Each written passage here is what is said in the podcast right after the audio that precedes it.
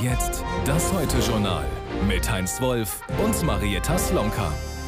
Guten Abend. Eigentlich wären heute Emmanuel und Brigitte Macron nach Deutschland gereist. Ankunft in Stuttgart und ab morgen dann zwei Tage volles Programm.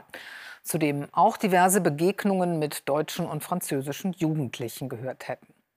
Stattdessen hat Macron es nun zu Hause mit einem Jugendaufstand zu tun, bei dem unterschiedliche Motive eine hochexplosive Mischung ergeben. Das reicht von Wut und Frustration über die bestehenden sozialen Verhältnisse bis hin zu krimineller Krawalllust und einer beängstigenden Gewaltbereitschaft. Anne Arendt berichtet aus Frankreich. Wut und Zerstörung, die Randalierer scheinen keine Grenzen zu kennen und halten das Land in Atem. Die Gründe für den Protest sind vielschichtig. Die Aggressivität zwischen Polizei und Jugendlichen nimmt zu und oft steckt Frust dahinter, in den Vorstädten über Jahrzehnte gewachsen. Wir sind in Pontin, vor den Toren von Paris. Auch hier brennt es immer wieder, zuletzt unweit des Bistros von Mokran, Le Bic. Die Jugendlichen aus den Problemvierteln schrecken vor nichts mehr zurück. Sie sind wie wild geworden, Hitzköpfe. Diese Generation ist völlig angstfrei. Eine neue Stufe der Eskalation zeigen diese Bilder. In einer Kleinstadt bei Paris rammen Randalierer ein Auto in das Wohnhaus des Bürgermeisters und zünden es an. Seine Frau und ein Kind werden verletzt. Die Staatsanwaltschaft ermittelt wegen Mordversuchs. Bereits in der Nacht zuvor versuchen Vermummte das Rathaus zu stürmen. Ich war da oben in der ersten Etage und ich kann Ihnen sagen, in meinen 39 Jahren habe ich nie eine solche Angst gehabt. Die Premierministerin besucht am Vormittag die Gemeinde und ihre Vertreter, spricht von einer unerträglichen Tat. Solche Attacken, genauso wie die Angriffe auf öffentliche Gebäude, Rathäuser, Kommissariate, werden wir nicht akzeptieren und die Regierung wird alle Mittel bereitstellen, um die Ordnung der Republik wiederherzustellen. Der Grad der Gewalt sei von Nacht zu Nacht unterschiedlich, berichtet die Polizei. Auch wenn die Zahl der Festnahmen zurückgehe, bedeutet das mitnichten Entwarnung. Auslöser der Unruhen ist der Tod von Nael, eines Jugendlichen durch den Schuss eines Polizisten in Nanterre bei Paris. Gegen den Beamten wurde ein Verfahren eingeleitet. Die Wut über Polizeigewalt kann das nicht aufhalten. Hier in Pontin, wie in vielen Vororten von Paris, glaubt keiner an ein baldiges Ende. Euh, Sie plündern Geschäfte, beschädigen Gebäude. Es ist völlig irrational.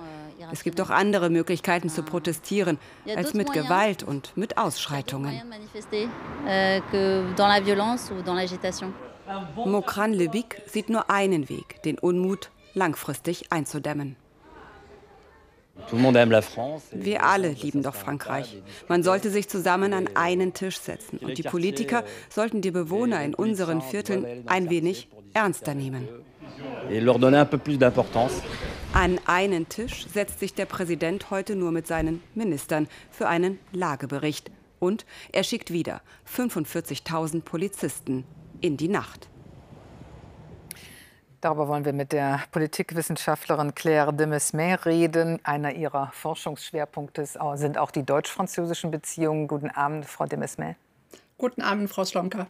Dass es in Frankreich heftige Protestbewegungen geben kann, das, das wissen wir. Also Macron hat ja schon im Frühjahr zum Beispiel den Staatsbesuch von König Charles absagen müssen. Da waren es dann die Proteste gegen die Rentenreform. Aber das jetzt, das, das hat nach Ansicht vieler Beobachter eine andere Qualität. Wie, wie beurteilen Sie das? Wie nehmen Sie das wahr? Ja, Sie haben recht. Protest in Frankreich kennt man, Streiks, äh, Protest auf den Straßen. Das ist hier was, äh, was anderes, was äh, passiert. Es sind junge Menschen, sehr junge Menschen und sie haben eigentlich keine politischen Forderungen, sondern was man sieht, das ist Wut, Wut und Verwüstung. Und insofern, ja, was anderes, aber nicht was Neues. Das gibt es seit Jahren. Mhm. Seit den 90er Jahren gibt es Krawallen auf der Straße. Und 2005 gab es die großen Unruhen auch in den Banlieues. Man hätte eigentlich gedacht, dass seitdem die französische Gesellschaft dieses Problem vielleicht doch noch mal intensiver angegangen wäre. Ist da gar nichts geschehen? Ja, man kennt das Problem und äh, doch, es ist was geschehen, insbesondere Sanierung von Gebäuden und äh, immer wieder werden äh, neue Maßnahmen angekündigt. Aber das ist ein so Riesenproblem und da muss man auf mehreren Ebenen ansetzen und das dauert sehr, sehr viel Zeit. Also das ist eine Frage von Vertrauen bzw. Misstrauen in dem Fall. Das hat auch mit Bildungspolitik zu tun, das hat mit äh, Stadtpolitik zu tun, mit Jugendförderung, mit der Beschaffung von, ähm, von Arbeitsplätzen. Also das ist wirklich ein Riesenfeld und äh, es erfordert nicht nur viel Zeit, sondern auch sehr viele Mittel. Hm. Dann wird das natürlich auch ausgeschlachtet von verschiedenen Seiten. Also von der extremen Rechten hört man dann vor allen Dingen rassistische Parolen. Ähm, auf der Seite der extremen Linken, die nehmen quasi nur die Polizeigewalt wahr. Die Wahrheit ist ja sehr viel komplizierter. Es gibt eben beides, die Kriminalität, aber eben auch die Polizeigewalt. Ja, es gibt beides. Und das ist die Schwierigkeit jetzt für die Regierung, einen kühlen Kopf zu behalten und rational zu bleiben. Und äh, wir wissen alle, wenn so viele Emotionen im, äh, im Spiel sind, dann ist es auch nicht so einfach, diese Gewaltspirale aufzubrechen und rational zu bleiben, rational zu, zu denken und sich zu verhalten. Also die Gesellschaft ist polarisiert und die Regierung muss da einen Zwischenweg finden. Wie finden Sie denn, wie bisher Macron sich da schlägt? Naja, ich finde erstmal gut, dass er die, ähm, dass er sofort äh, die, die Tat oder den Mord äh, beurteilt hat. Und äh, Jacques Chirac hatte das als Präsident 2005 ganz anders gemacht und erstmal gewartet und äh, sich nicht positioniert. Also da ist wenigstens eine klare Positionierung. Aber das wird überhaupt nicht reichen, um eben dieses, ähm, dieses Vertrauen wieder aufzubauen. Naja, aber andererseits hat er natürlich dann auch einen, einen Vorgang quasi schon bewertet und ist dann mit der Justiz vorgegriffen. Das, das wird ja ihm dann auch wiederum zum Vorwurf gemacht. Also man hat so ein bisschen Eindruck, es ist jetzt sehr schwer für Macron, irgendetwas richtig zu machen. Ja, das ist extrem schwierig in dieser Situation, wie gesagt, nicht nur rational zu handeln, sondern auch ähm, also beide Seiten zu, ähm, zufriedenzustellen, kann er sowieso nicht schaffen. Also mhm. er muss da äh, bei seiner Position bleiben und er muss nicht nur kurzfristig handeln, sondern auch langfristig. Und das ist äh, die, eine große Herausforderung in so einer Zeit voller Gewalt. Dass er jetzt nicht zum Staatsbesuch nach Frankreich gekommen ist, das, das versteht hier zwar ähm, jeder in Berlin, aber es wird natürlich schon auch bedauert, denn man wollte eigentlich diesen schönen, großen Besuch mit wichtigen Reden und schönen Bildern, ähm, um den deutsch-französischen Freundschaft wieder ein bisschen aufzupeppen sozusagen, denn die war, um die stand zum Moment ja nicht so gut. Ja, 60 Jahre Élysée-Vertrag, 60 Jahre Freundschaft, das muss man natürlich feiern. Und so einen Staatsbesuch, also den äh, hat es seit äh, fast einem Vierteljahrhundert nicht mehr gegeben. Also das ist ein wichtiger Anlass, das wird auch ein wichtiger Anlass äh, sein, ähm, wenn dieser Staatsbesuch wieder findet. Ähm, ja, Deutschland und Frankreich haben unterschiedliche Positionen in, in vielen politischen Feldern und äh, schon mit der Sicherheits- und Verteidigungspolitik äh, angefangen. Und jetzt in einer Zeit mit dem Krieg an den Grenzen von der EU, äh, es ist natürlich erwartet, dass beide Länder sich einigen Kompromisse schließen. Das ist ein Klassiker von der deutsch-französischen Zusammenarbeit. Es ist bis jetzt immer wieder gelungen, eine gemeinsame Position zu, zu finden. Und äh, insofern bin ich zu, zuversichtlich. Aber äh, auch da braucht es sehr, sehr viel Dialog. Mhm. Staatsbesuch in, in, Deutschland. Ich glaube, ich habe eben versehentlich Staatsbesuch in Frankreich gesagt. Der wird dann ja vermutlich auch, auch nachgeholt werden. Ähm, Frau de Messmer, ich danke Ihnen sehr für das Gespräch. Vielen Dank.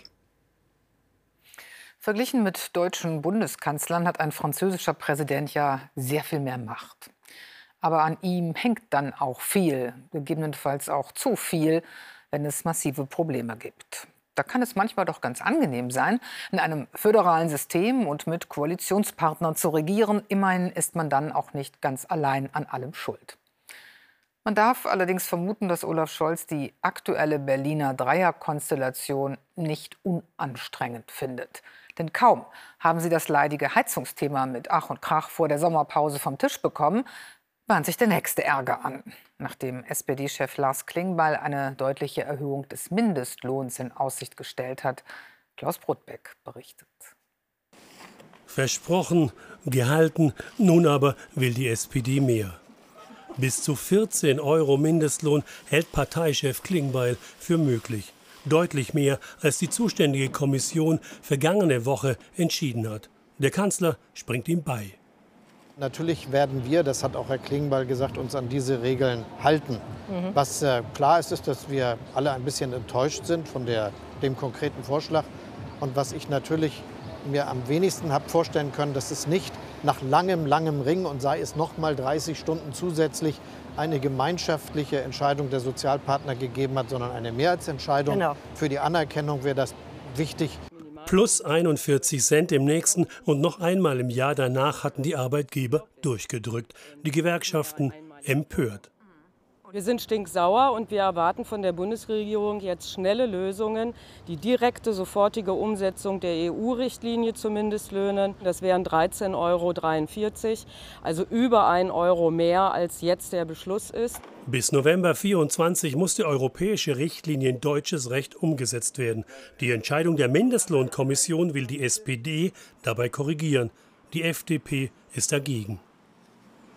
Es hat sich bewährt, dass sich die Politik aus der Lohnfindung raushält. Und die Mindestlohnkommission hat einen anderen Vorschlag gemacht, besetzt aus Arbeitgebervertretern, Arbeitnehmervertretern und Wissenschaft, die gesagt haben, dass eben der Mindestlohn in dem nächsten Jahr um 41 Cent steigen soll und nicht um mehr. Und die Politik sollte sich da raushalten.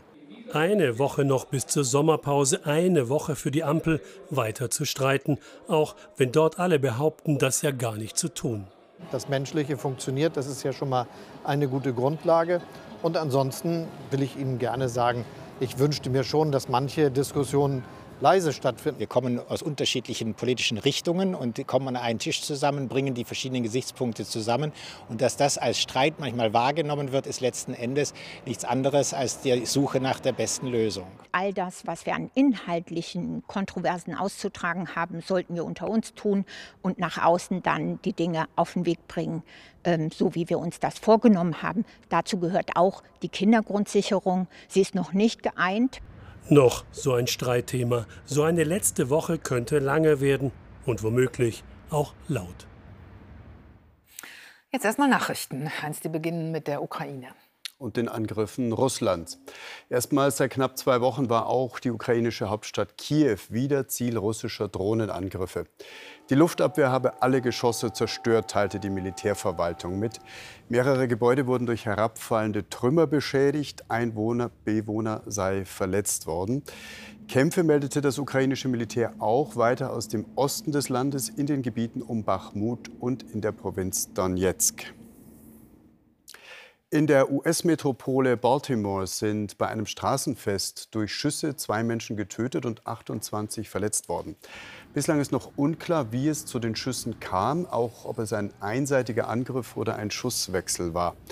Zu dem Fest waren hunderte Menschen auf der Straße, als offenbar kurz nach Mitternacht die Schüsse fielen. Die britische Polizei kann künftig schärfer gegen Proteste vorgehen. Seit heute sind weitere Teile eines umstrittenen Gesetzes in Kraft, das auf Aktionen etwa von Umweltaktivisten abzielt, die den Verkehr oder Bauarbeiten beeinträchtigen. Es geht etwa um Befugnisse für die Polizei, Straßenblockaden zu beenden. Haftstrafen bis zu drei Jahren drohen, wenn Protestierende Tunnel bauen, um wichtige Infrastrukturprojekte lahmzulegen. In Bremen ist der Weg frei für die Neuauflage des rot-grün-roten Regierungsbündnisses. Nach SPD und Grünen hat auch die Linke auf einem Landesparteitag für den ausgehandelten Koalitionsvertrag gestimmt. Der soll morgen offiziell unterzeichnet werden. am Mittwoch stellt sich in der Bürgerschaft dann der neue Senat mit Bürgermeister Andreas Bovenschulte von der SPD an der Spitze zur Wahl. In der Stadt Ragun-Jesnitz in Sachsen-Anhalt stellt die AfD erstmals in Deutschland einen gewählten hauptamtlichen Bürgermeister. Der 42-jährige Hannes Loth setzte sich heute in einer Stichwahl nach dem vorläufigen Ergebnis mit 51,1 Prozent gegen den parteilosen Kandidaten Nils Naumann durch. Die Schriftstellerin Valeria Gordejew hat den diesjährigen Ingeborg Bachmann-Preis gewonnen. Die gebürtige Tübingerin setzte sich beim traditionellen Wettlesen durch mit ihrem Text über einen Mann mit Putzneurose. Gordeev beschreibt ihn nicht als klinischen Fall, sondern als hingebungsvollen Menschen, der sich um Mutter und Schwester sorgt. Der renommierte Literaturpreis ist mit 25.000 Euro dotiert und wird von der Stadt Klagenfurt vergeben. Operation Irini läuft seit drei Jahren, ist bislang aber ziemlich unterm Radar der öffentlichen Wahrnehmung geblieben. Dabei sind da bis zu 300 Bundeswehrsoldaten im Mittelmeer unterwegs. Die europäische Mission Irini soll vor allem dazu dienen, Waffenschmuggel nach Libyen zu unterbinden. Angesichts des Bürgerkriegs in Libyen hatten die Vereinten Nationen ein Waffenembargo verhängt. Die Europäische Union übernahm die Überwachung auf hoher See. Die Möglichkeiten durchzugreifen scheinen allerdings begrenzt. ZDF-Reporterin Barbara Völkel hatte die Gelegenheit, dort auf einem Schiff der deutschen Marine mitzufahren. Mit Schnellbooten nähern sie sich einem Handelsschiff nahe der libyschen Küste. Bewaffnete Soldaten der Bundeswehr und einer litauischen Spezialeinheit des Einsatzgruppenversorgers Bonn, abseits der gängigen Flüchtlingsrouten im Mittelmeer. Dieser Bordkontakt nur ein sogenannter Friendly Approach, ein freundlicher Besuch im Austausch von Informationen über Ladung und Mannschaft mit dem Kapitän, dem Master dieses Handelsschiffes. Alles nur auf Einladung des Masters, ohne irgendwelche Autorität und äh, alles freundlich. Und das, was er uns zeigt, zeigt er uns. Das, was er von sich gibt, das ist für uns in Ordnung. Es ist eigentlich ein, ein lockeres Gespräch, soll es sein, in einer freundlichen Atmosphäre. Doch auch bei verdächtigen Schiffen kann die Bundeswehr nicht einfach so an Bord gehen und ein Boarding, eine gründliche Durchsuchung eines Schiffes durchführen. Strenge Vorschriften innerhalb der Operation Irini sind einzuhalten, wie auch die Zustimmung des jeweiligen Flaggenstaates. Der Flaggenstaat, wenn, wenn der Besitzer sagt, gibt es nicht, äh, dann dürfen wir ja nicht äh, an Bord kommen. In unserem Fall haben wir jetzt in diesem Einsatz noch kein, kein Boarding durchgeführt. Wir haben halt das, die Friendly Approaches durchgeführt und haben so ein Lagebild letztendlich für das äh, Operational Headquarter in Rom aufgebaut. Das ist so das Ziel, was wir haben. Und das heißt nicht nur, weil wir kein Boarding durchgeführt haben, dass die Operation damit nicht äh, erfolgreich ist. Wie erfolgreich die Beteiligung ist, zeigen die Zahlen des Verteidigungsministeriums. Seit Operationsbeginn vor drei Jahren wurden missionsübergreifend mehr als 8.800 Schiffe abgefragt, davon 440 Friendly Approaches.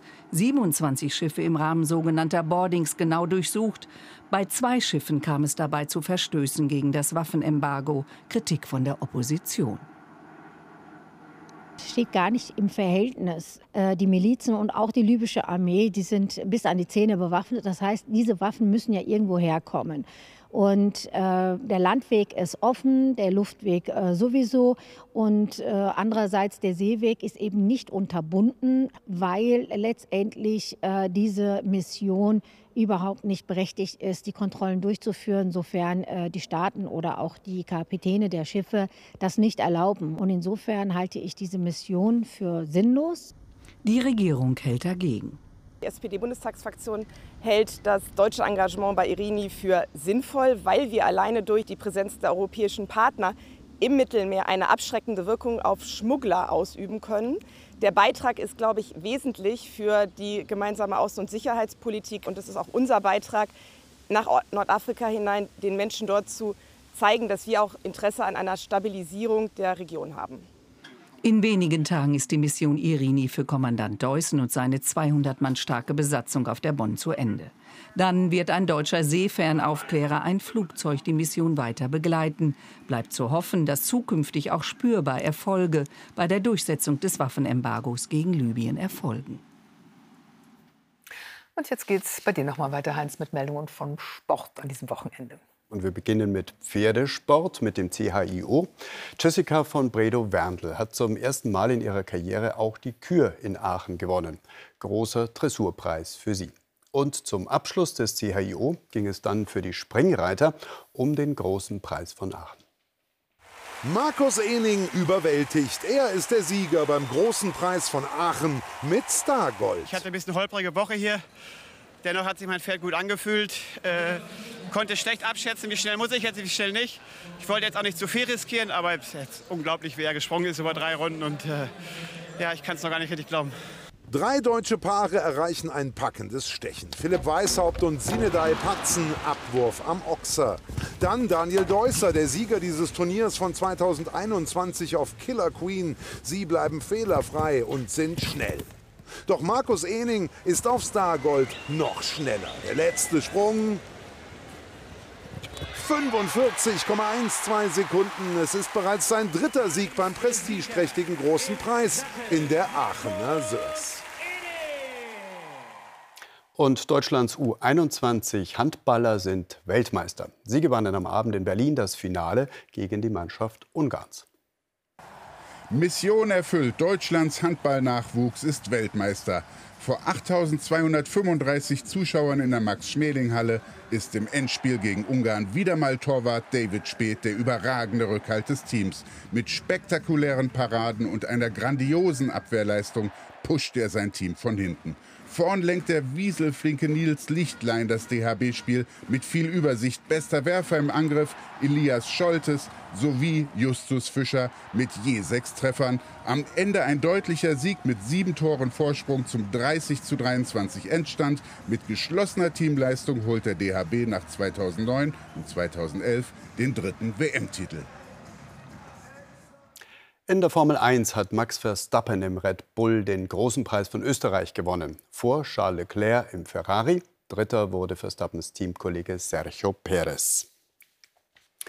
Deutschland hat wieder einen Weltmeister im Profiboxen. Der 30 Jahre alte Vincenzo Gualteri gewann in seiner Heimatstadt Wuppertal den vakanten Titel im Mittelgewicht des Weltverbandes IBF gegen den Brasilianer Esquiva Falcao. Bei der offenen Ironman-Europameisterschaft der Frauen in Frankfurt am Main hat die Heidelbergerin Laura Jansen den vierten Platz belegt. Gewonnen hat die US-Amerikanerin Sarah True vor ihrer Landsfrau Sky Munch. Nach 3,8 Kilometern Schwimmen, 180 Kilometern auf dem Rad und einem Marathonlauf überquerte die 41-jährige True als erste die Ziellinie und feierte in Frankfurt ein Happy End. 2019 war sie in Führung liegend kurz vor dem Ziel kollabiert und von Mönch überholt worden.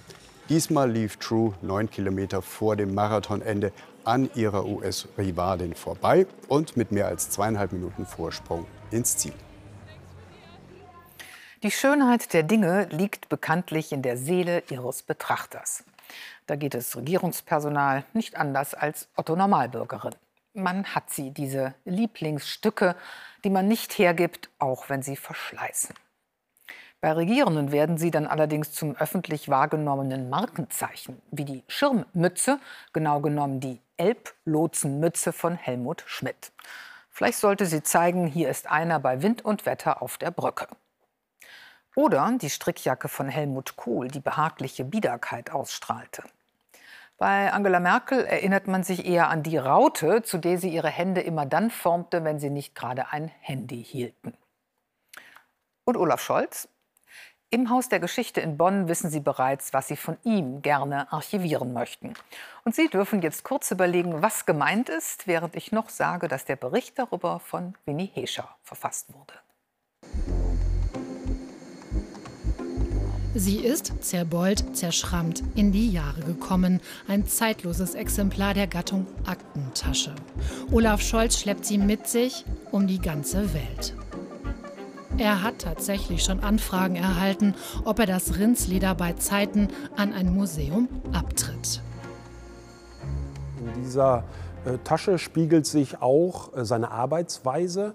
Ähm, er ist offensichtlich kein äh, Digital Native, sondern jemand, der noch mit Akten und Papier arbeitet. Also das verrät auch seine generationelle Herkunft. Und eben, was für uns im Museum immer wichtig ist, diese Gebrauchsspuren. Sie erzählen natürlich eine Geschichte von einem langen Weg in der Politik. Der frühe wie der spätere Scholz könnte mit der Tasche auch als Versicherungsvertreter oder Mathelehrer durchgehen. Sie versprüht Bodenständigkeit, auch ein bisschen Pedanterie. Olaf Scholz ficht das nicht an. Für ihn gab es immer nur diese eine.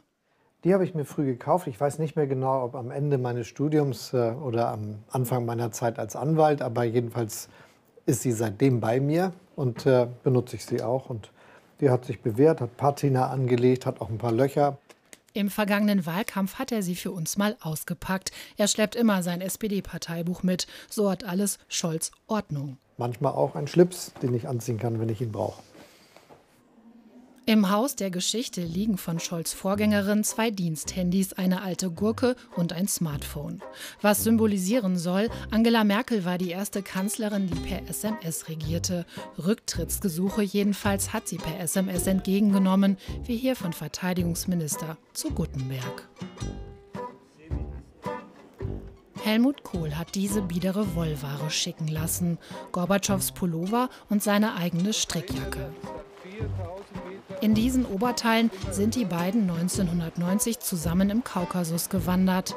Am Ende stand die Wiedervereinigung. Joschka Fischer hat im Museum seinen Außenministeranzug überlassen, Opfer einer Farbbeutelattacke. Fischer hatte für den NATO-Einsatz im Kosovo-Krieg geworben. Leider, und das ist jetzt äh, wirklich schade für uns, hatte er ihn vorher in die Reinigung gegeben. Äh, also sind nur noch sehr äh, rudimentäre Spuren dieses Farbbeutel-Attentats äh, vorhanden. Ob Olaf Scholz für das Museum seine Aktentasche irgendwann loslässt? Sie begleitet ihn schon länger durchs Leben als seine Frau. Politische Beobachter haben ja schon genau gesehen, dass die Tasche im Augenblick täglich im Gebrauch ist. Und der Bundeskanzler hat im Moment auch nicht die Absicht, das zu ändern. Lederne Marotte oder Tasche im Dienste Deutschlands? Ob die kleinen Dinge der Macht die Amtszeiten bilanzieren, ohnehin eine Frage für sich. Und der neunte Kanzler der Republik ist ja noch nicht mal Geschichte. Nächste Woche wird die Aktentasche in Berlin wieder viel unterwegs sein bzw. zu Füßen ihres Trägers stehen. In der letzten Parlamentswoche vor der Sommerpause hat auch der Bundeskanzler noch eine ganze Reihe Sitzungen. Unseren sonntäglichen Ausblick auf die kommende Woche beginnt Dominik Lessmeister aber nicht in Deutschland, sondern in Südamerika.